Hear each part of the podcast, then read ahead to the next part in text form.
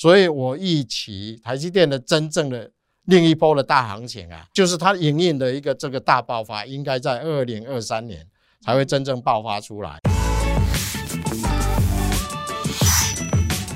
大家好，我是丽丽姐刘宣彤，欢迎大家收看《女王聊财经》。今天呢，我们很荣幸请到的是我们财讯的专栏作者，也是猎豹财务长郭功克老师。宣彤好，财讯的读者大家好。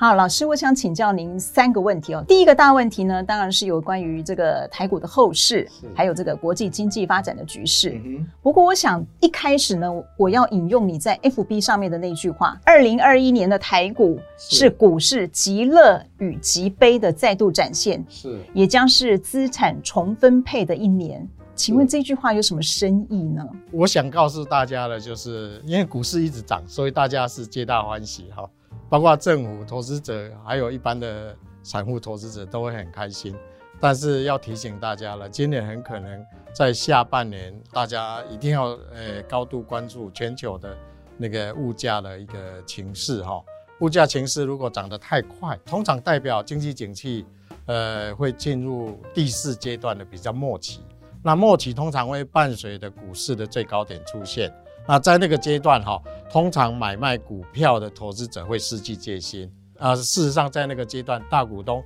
很可能他会调节出他的这个长期持有的这个股票，所以很可能呃股市的高点会在那个阶段出现。也就是要提醒大家，当你享受极乐的时候，就要知道你如果逃得比人家还慢，你可能就要留下来收拾股市的这一波的盛宴的那个残局的。通常一开始投资赚很多钱的。哦，然后声称他的这个财务累积的速度有多快的人，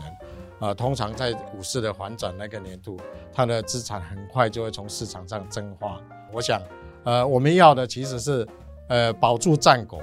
而不是的不断的冲锋陷阵。所以今年一定要提醒大家，一心中一定要牢记啊、呃，物价，物价，物价。哦，今年的物价如果攀得太高，速度太快，那就是一个高度的警讯。好，那老师，我听到两个关键字，第一个是第四季，可能你刚讲这件事是发生在第四季的机会很高。嗯哼。那另外一个意思就是反面的意思，就是第三季之前应该是股市应该是很看好的吧？对，以目前的情况哈，那像 CRB 指数哈，就代表呃十九种的大宗物资的期货报价在芝加哥期货交易所哈。那现在 CRB 的指数到最新的四月二十三号。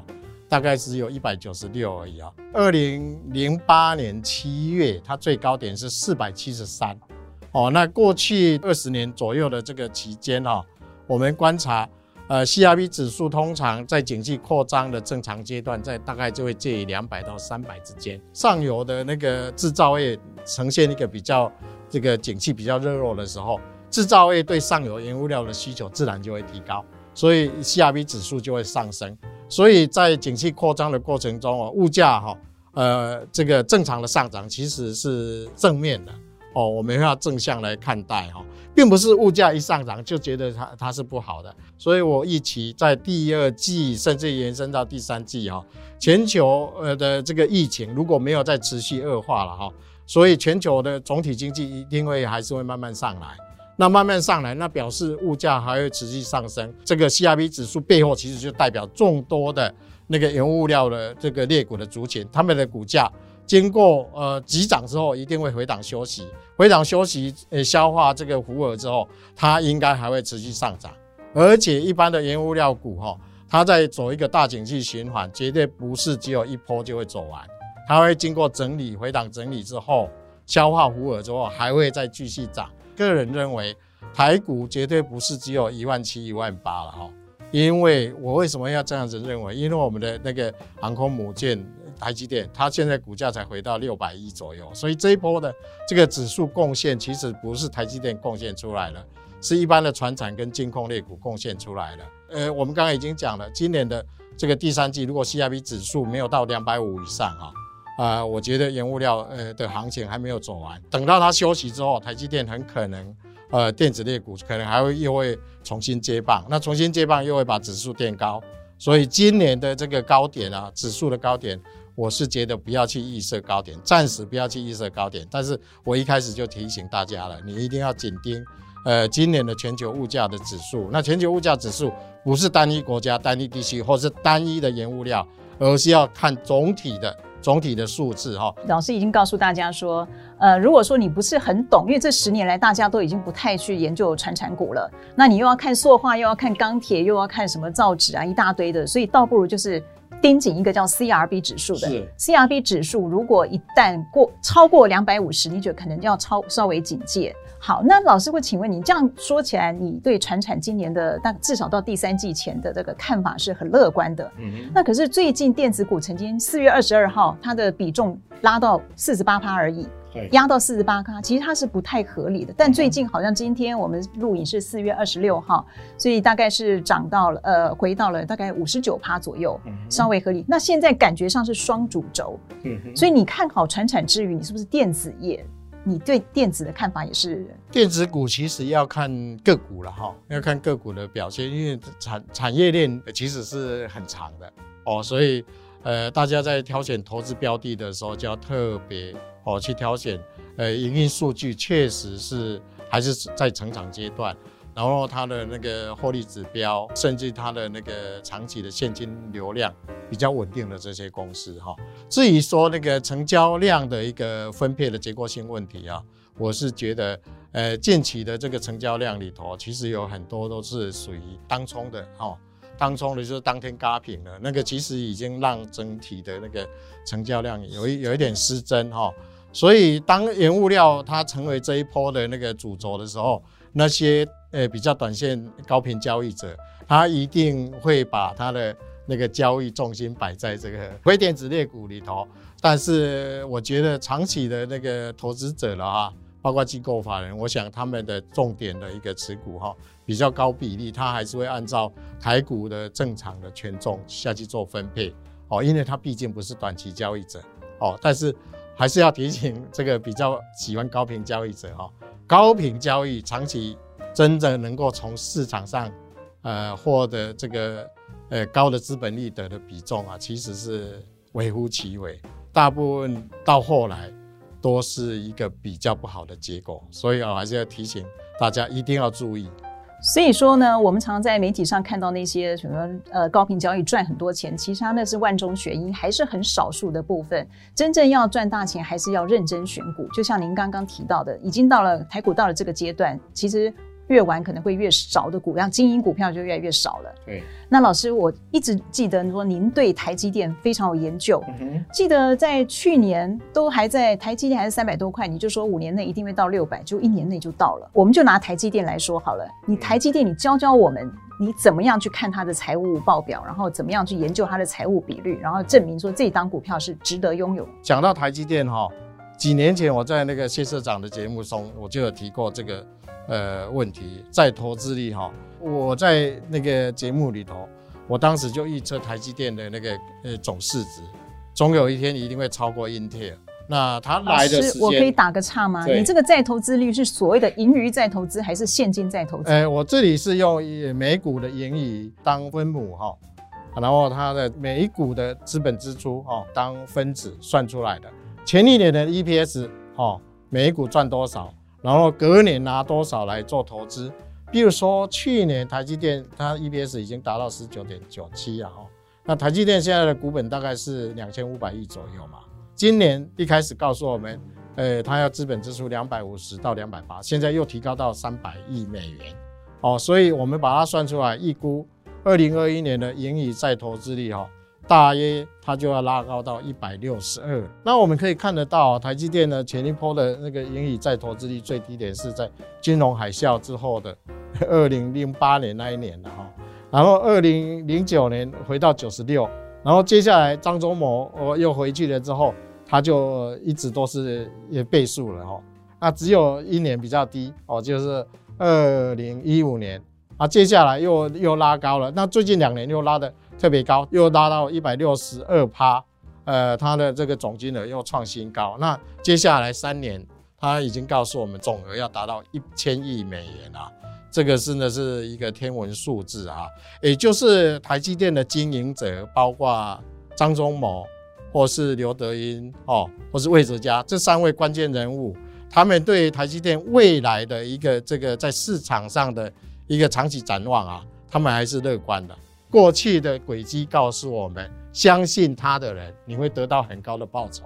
哦。那我们也相信最好的头脑哦，就是在台积电的这个高层里头。另外，我要提醒大家，你还是要呃观察台积电的那个每一季的法说会释放出来的获利性指标哈。那我们可以看一下台积电呃今年的这个股价，从去年为什么会大幅的上扬？因为它的那个获利性指标。几乎是两千零八年之后的这个最高了哈，最高点就是营业利率哦，营业利率代表本业的这个获利性的指标。那当然，最近的台积电的股价回档，呃，有人说因为台积电第一季的本业的获利性指标有稍微下下档，甚至第二季可能还会再稍微下降一点啊。但是我是觉得哈。就是说，营业利率呃下来了也一两个 percent，我觉得对它都不会长期都不会造成太大影响。呃，比如说，可能它的先进制程现在释放出来的消息，大概到呃二零二二年的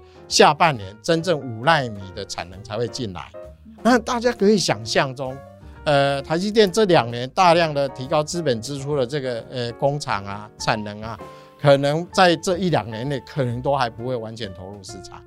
哦，那我们现在也知道，它在五纳米以下，台积电的那个呃制程，或者是它的良率、它的技术啊，在全球的这个主要的竞争厂商啊，它几乎是基于绝对的领先的这个地位的情况之下，所以我预期台积电的真正的另一波的大行情啊，就是它营运的一个这个大爆发，应该在二零二三年才会真正爆发出来。哦，所以呃，如果按照这个逻辑来看的话，那台积电的另外一波的高点啊，我觉得，呃，在未来三年内，如果台积电的股价越过一千块啊，呃，除非它股本大幅的增加，否则它短期内你要再看到它一千块以下的这个这个空间，其实是不会太大了，因为它的资本支出告诉我们，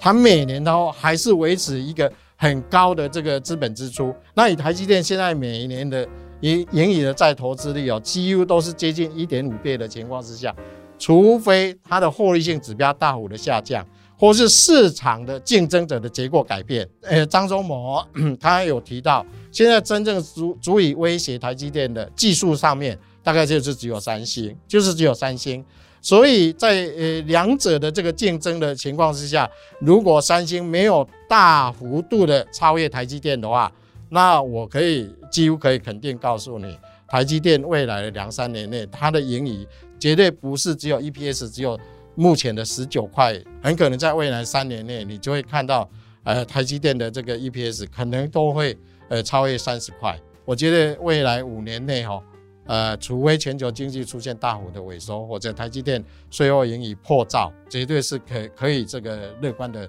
这个期待了。所以我还是要呃跟大家报告哈。过去那么多年了，我有时候在不同的场合，我还是要呃建议大家，你如果真的不懂得怎么买股票，不懂得怎么挑股票，那你就趁着台积电大幅回档的时候去买股票。我要跟大家讲的就，呃，它跌破季线的时间其实相当相当多次啊。这张图告诉我们，这个是呃季线的乖离率，所以它常常都跌破季线了。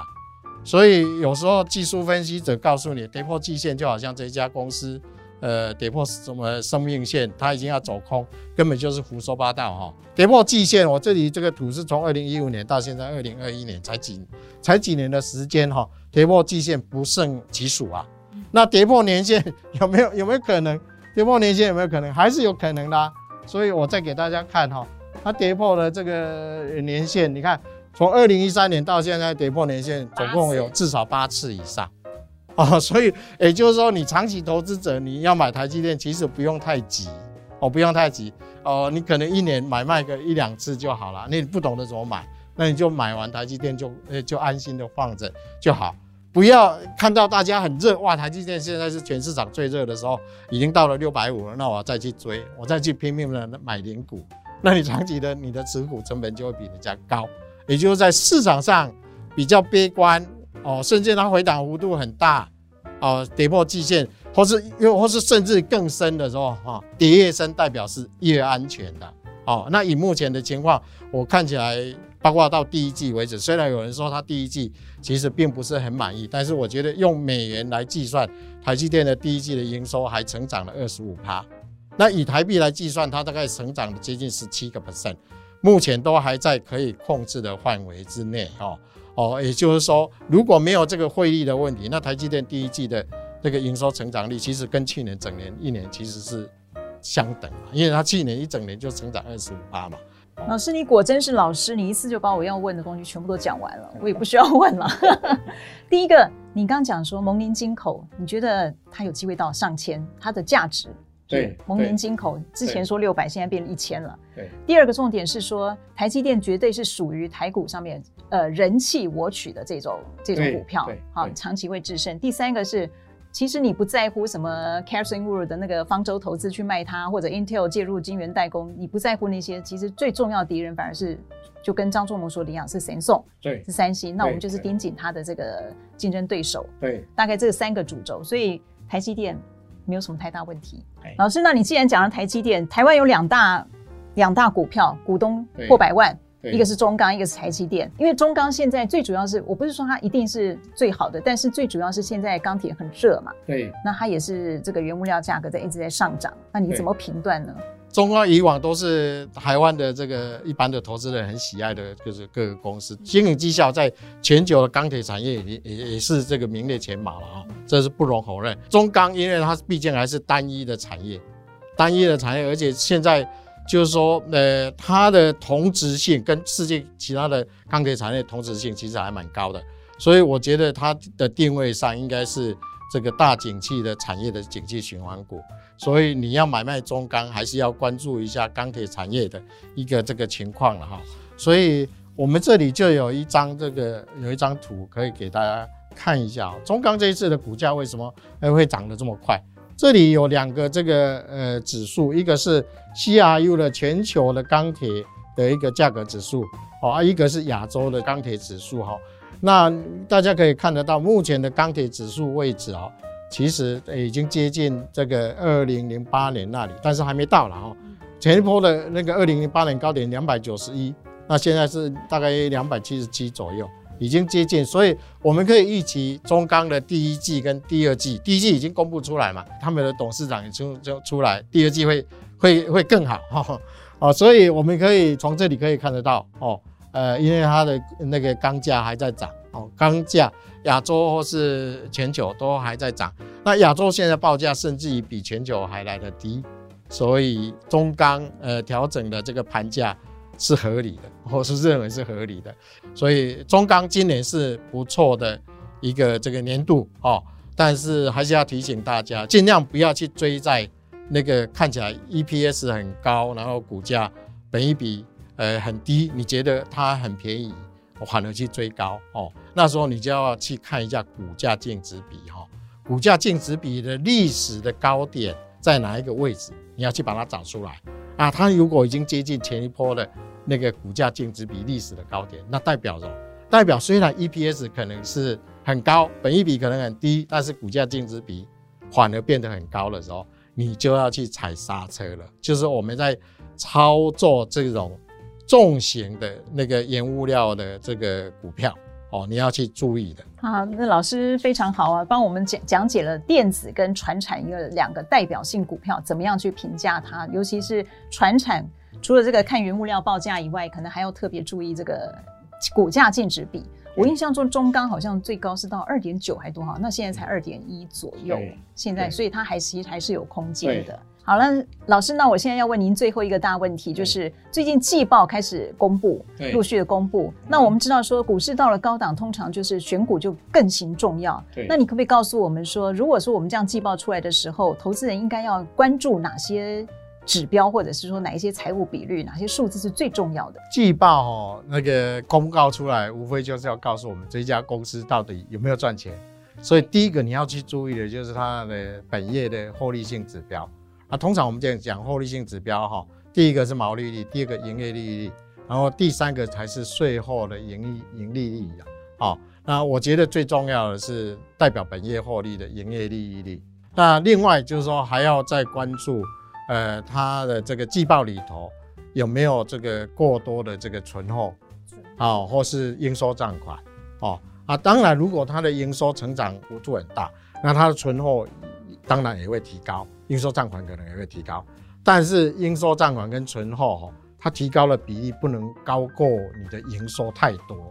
高过太多的话就会影响它的现金流了。啊，像台积电这家公司，事实上随着营收上来，它的存货会上升，但是它只要存货增加的比例，呃，不要高过它的营收，每个月的营收的那个增加的比例太多，那我们都可以接受。啊啊，所以也就是告诉大家哈，你要去关注它的整年度的现金流量跟第一季的现金流量哈。倒是我是认为那个现金股息殖利率哈。严格讲起来，其实并不是在做一家公司的股票的评价高低的最重要的一个这个比例。但是你如果呃很在意现金股息殖利率的这个高低，我倒建议大家倒不如去注意这家公司常年的现金的配息是不是稳定哦，不要只有看单一年度。所以鼓励政策最好是维持稳定或是缓步上升，这样是不是比较好？不要单一年度拉得很高，但是你算出来啊，当当年度的现金股息殖利率也很高，那你就以为股价很便宜哈，这就会产生一种误解啦。